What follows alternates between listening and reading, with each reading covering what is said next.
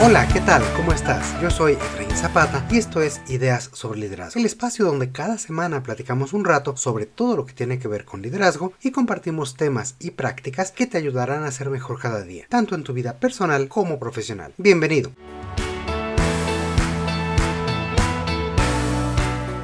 El día en que este episodio sale al aire es el 14 de febrero del 2023. Es una fecha en la que prestamos especial atención a nuestra pareja. Sin embargo, olvidamos que no solo se celebra el amor, sino también la amistad. Y como adultos en edad laboral, ¿dónde establecemos la mayoría de nuestras relaciones y amistades? Por supuesto, en el trabajo. Ya sea de forma física, virtual o híbrida, pasamos una buena parte del tiempo con nuestros compañeros de trabajo. Y es natural que generemos cercanía, compartamos intereses y vayamos cultivando relaciones cada vez más estrechas que pueden convertirse en amistades duraderas. Sin embargo, el efecto de estas amistades trasciende lo social. También son una fuente de apoyo para nuestro propio crecimiento profesional, para mantener nuestra estabilidad emocional en momentos tensos y también incluso para potenciar nuestro desempeño. ¿De qué forma nos beneficia tener amigos en el trabajo? ¿Qué diferencia hace el tener amistades? ¿Cómo podemos aprovecharlos mejor? ¿Y cuál es el papel de los líderes y las organizaciones en este tema? Pues bien, el día de hoy responderemos a todas estas dudas y charlaremos sobre el poder de las amistades en el trabajo.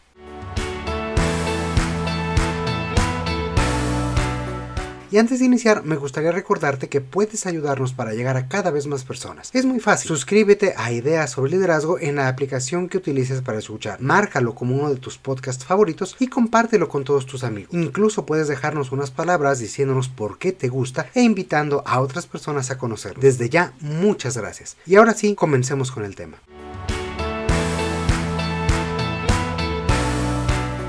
Decíamos que generar y cultivar amistades en el trabajo es fundamental para tener una vida laboral sana y establecer relaciones profesionales exitosas, aunque muchas veces lo pasamos por alto o no le damos la importancia suficiente. Es más, ¿cuántas veces no hemos escuchado personas decir que al trabajo no se va a hacer amistades o que hay que separar completamente el aspecto personal de laboral? Pues bien, nada más alejado de la verdad. Los seres humanos somos seres sociales, por lo que cultivar relaciones y establecer lazos de amistad es de suma importancia para todos nosotros. A través de los vínculos que establecemos con nuestros colegas encontramos un sustento emocional, así como las posibilidades para desarrollarnos mental, emocional y laboralmente. Nuestros amigos nos apoyan de forma personal, pero también pueden ayudarnos a mejorar nuestra productividad y desempeño. Por ello, se vuelve muy importante que la relación con nuestros colegas no sea solamente cordial, sino que poco a poco se vaya estrechando y cultivando con quienes tengamos mayor afinidad. Y por qué no, que trascienda el espacio laboral. Uno de los primeros beneficios de tener amistades en el trabajo es que éstas nos ayudan a fortalecer nuestra identidad y conformar la percepción que los demás tienen sobre nosotros. Esto nos ayuda a dar significado a lo que hacemos y orientarnos más fácilmente hacia nuestro propósito. Es otra forma para que las personas nos conozcan en una fase diferente, en una forma de interactuar con alguien más cercano y no solamente piensen en nosotros como menos clientes o proveedores internos. Por otro lado, la mera presencia de un amigo en nuestro espacio de trabajo nos ayuda a afrontar los retos con éxito. Y esto no es solo una figura de lenguaje. Veamos algunos datos.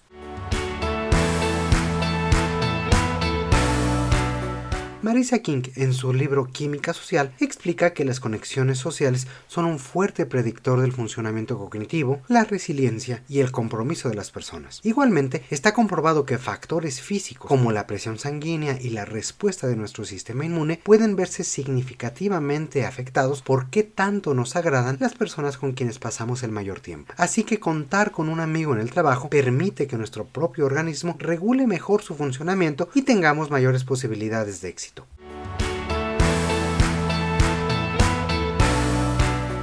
Y esto no es solo una cuestión física, sino también social. Investigadores de las universidades de Pensilvania y Minnesota confirman que tener amigos en el trabajo ayuda a la productividad. Esto es porque los amigos se comunican mejor entre sí, se apoyan para mantenerse motivados y están más comprometidos. De hecho, se estima que si una persona tiene un mejor amigo en su entorno laboral, estará hasta 7 veces más comprometida con su trabajo que otras personas. Los amigos también traen confianza a un equipo de trabajo y mejoran el flujo de información y de ideas. Esto fortalece la autoconfianza de todos los integrantes y permite el aprendizaje mutuo. En otras palabras, los equipos donde se forman amistades se desempeñan mucho mejor que los demás. Tener amigos en el trabajo nos hace más eficientes y estar más satisfechos. En diferentes estudios se concluye reiteradamente que establecer amistades ocupa el primer lugar dentro de los factores que definen la satisfacción laboral y la calidad en la experiencia de las personas en el trabajo. Finalmente, las amistades profesionales también nos ayudan a mantener un mejor equilibrio de vida y disminuir los niveles de estrés. Los amigos pueden volverse esa válvula de escape ante las situaciones críticas que vivimos y tener tan cerca a alguien que nos escuche puede también hacer una gran diferencia, ya que nos brinda contención y ánimo para recuperarnos lo más pronto posible. En este mismo sentido, las empresas que fomentan la vinculación de sus colaboradores y priorizan su bienestar social han logrado que las personas se sientan acompañadas, apoyadas y motivadas para tener un mejor desempeño. Todo esto por no mencionar el potencial de las amistades en el futuro a mediano y largo plazo, como esos elementos centrales en nuestra red de contactos y conexiones en la organización. Este tipo de redes pueden ayudarnos a encontrar recursos y oportunidades de crecimiento que ayuden al desarrollo de nuestra carrera. Por el contrario, aquellas personas que no generan amistades en general o en el trabajo en particular pueden experimentar afectaciones importantes y lamentablemente esta es una situación mucho más frecuente de lo que pudiéramos imaginar. Según un estudio de Gallup, más de 300 millones de personas globalmente consideran que no tienen un solo amigo y más del 20% de las personas no tienen un amigo o familiar con el que contar cuando lo necesitan. A nivel laboral, las amistades han ido cayendo por diferentes factores. Por ejemplo, una vez más, Marisa King señala que en la década de 1980 casi la mitad de las personas tenían un amigo cercano en la oficina, mientras que para la década de 2000 solo el 30% de lo tenía. Y esta tendencia ha continuado. Hoy en día, dos de cada 10 personas se sienten solas en el trabajo y tan solo 3 de cada 10 refieren tener un amigo en él. Una de las mayores razones para esta disminución es la percepción de falta de tiempo. En promedio, dedicamos tan solo 40 minutos al día a socializar. Comparemos esto con el tiempo que estamos en nuestro teléfono inteligente, por ejemplo. Basta ver las métricas que nuestro propio teléfono hace sobre el tiempo que vemos nuestra pantalla y que según datos suele ser entre 3 y 4 horas diarias al menos. Entonces, como líderes, ¿podemos hacer algo para mejorar esta situación? La respuesta es clara, por supuesto que sí. Pudiéramos pensar que el surgimiento de las amistades en el trabajo es algo fortuito o aleatorio. Sin embargo, los líderes pueden jugar un rol importante para fomentar este tipo de relaciones y unir más a sus equipos, para así aprovechar los beneficios en productividad, comunicación y desempeño que ya hemos comentado. De hecho, podemos pensar en las amistades en el trabajo como una herramienta poderosa para crear equipos de alto desempeño y fortalecer el ambiente laboral que muy pocas organizaciones aprovechan o que siquiera conoce. A continuación veremos algunos ejemplos o algunos consejos que puedes seguir para aprovechar al máximo esta herramienta y generar cada vez mayores amistades y mayores vínculos entre tu propio equipo.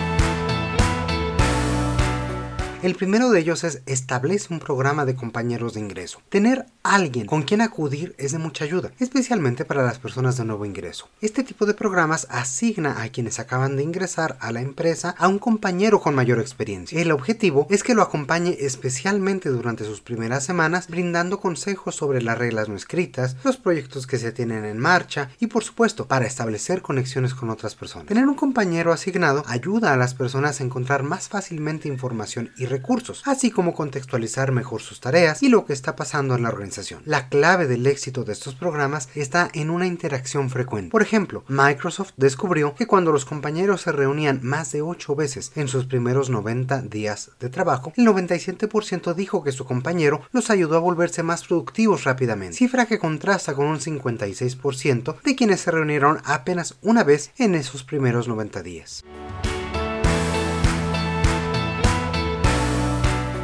Esto puede funcionar bien para las personas que se van incorporando, pero ¿qué podemos hacer con quienes ya forman parte de la organización? Pues bien, toda amistad comienza por conocer a una nueva persona, y esto puede ser más o menos fácil para diferentes personas. Cada quien necesita más apoyo para ampliar su círculo de conocidos, incluso en el trabajo, y tienden a limitar su contacto con sus compañeros más cercanos. Para facilitar ello, puedes organizar reuniones o convivencias con personas de diferentes áreas o equipos, o incluso llevar a cabo un proceso de integración de equipos con facilitadores profesionales. El solo hecho de estar cerca de nuevas personas puede ayudar a que se conozcan. Una encuesta mostró que la asignación de asientos en el lugar de trabajo es un predictor más fuerte de amistades que temas que pudieran parecer más profundos, como los pasatiempos o incluso la religión de las personas. Recuerda que muchas veces las personas necesitamos charlar más y disminuir el tiempo que estamos frente a las pantallas, pero no por ello dejes de aprovechar los recursos virtuales, sobre todo cuando no hay otras opciones. En fin, puedes encontrar diferentes formas para facilitar el que las personas interactúen, hablen y convivan con otros compañeros y así los conozcan.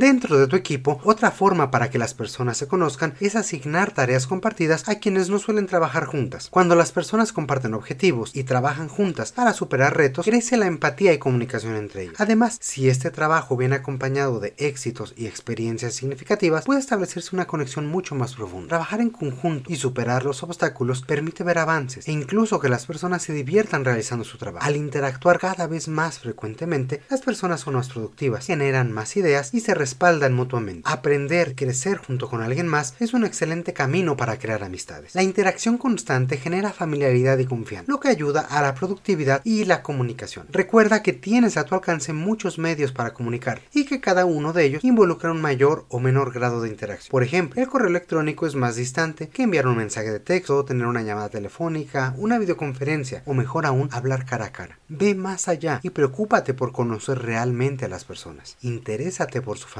por sus gustos, por sus pasatiempos, por quiénes son. Todo esto dará pie a tener conversaciones más allá de lo laboral e incluso encontrar puntos en común con otras personas del equipo. La interacción es determinante para establecer relaciones profundas y duraderas con cualquier persona. Así que recuerda aprovechar los diferentes medios y crear una mezcla de herramientas de comunicación efectiva y cercana para conocer a más personas de la organización. Por ejemplo, si llega un nuevo miembro a un área a la que tú le provees de información, procura que tu primer acercamiento con él sea más personal. Aprovecha ese momento para darle la bienvenida y conocer algo más sobre ella como persona. Esto te ayudará a establecer un primer vínculo y poder tener una comunicación más fluida en el futuro. Incluso puedes presentarle a algunos de los miembros de tu equipo con quienes tendrá interacción más adelante.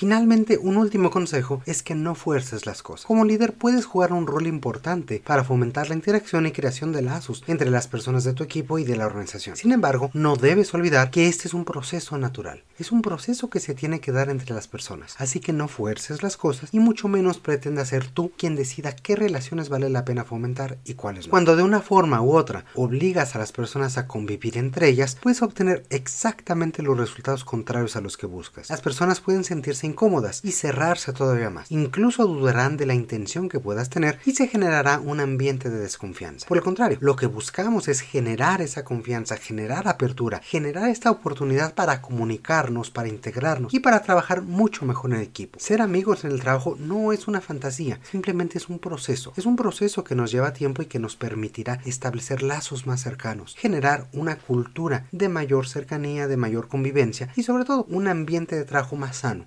que nos permita generar mejores resultados y tener un desempeño sobresaliente.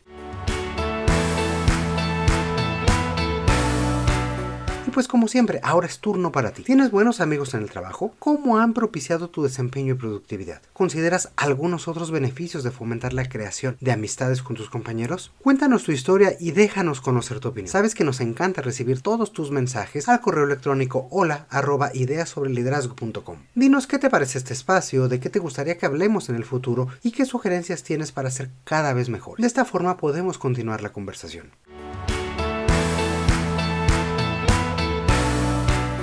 Muchísimas gracias por acompañarnos como cada semana. Por lo pronto, me despido y te mando un fuerte abrazo. Yo soy Efraín Zapata y te espero a la próxima con nuevas ideas sobre liderazgo.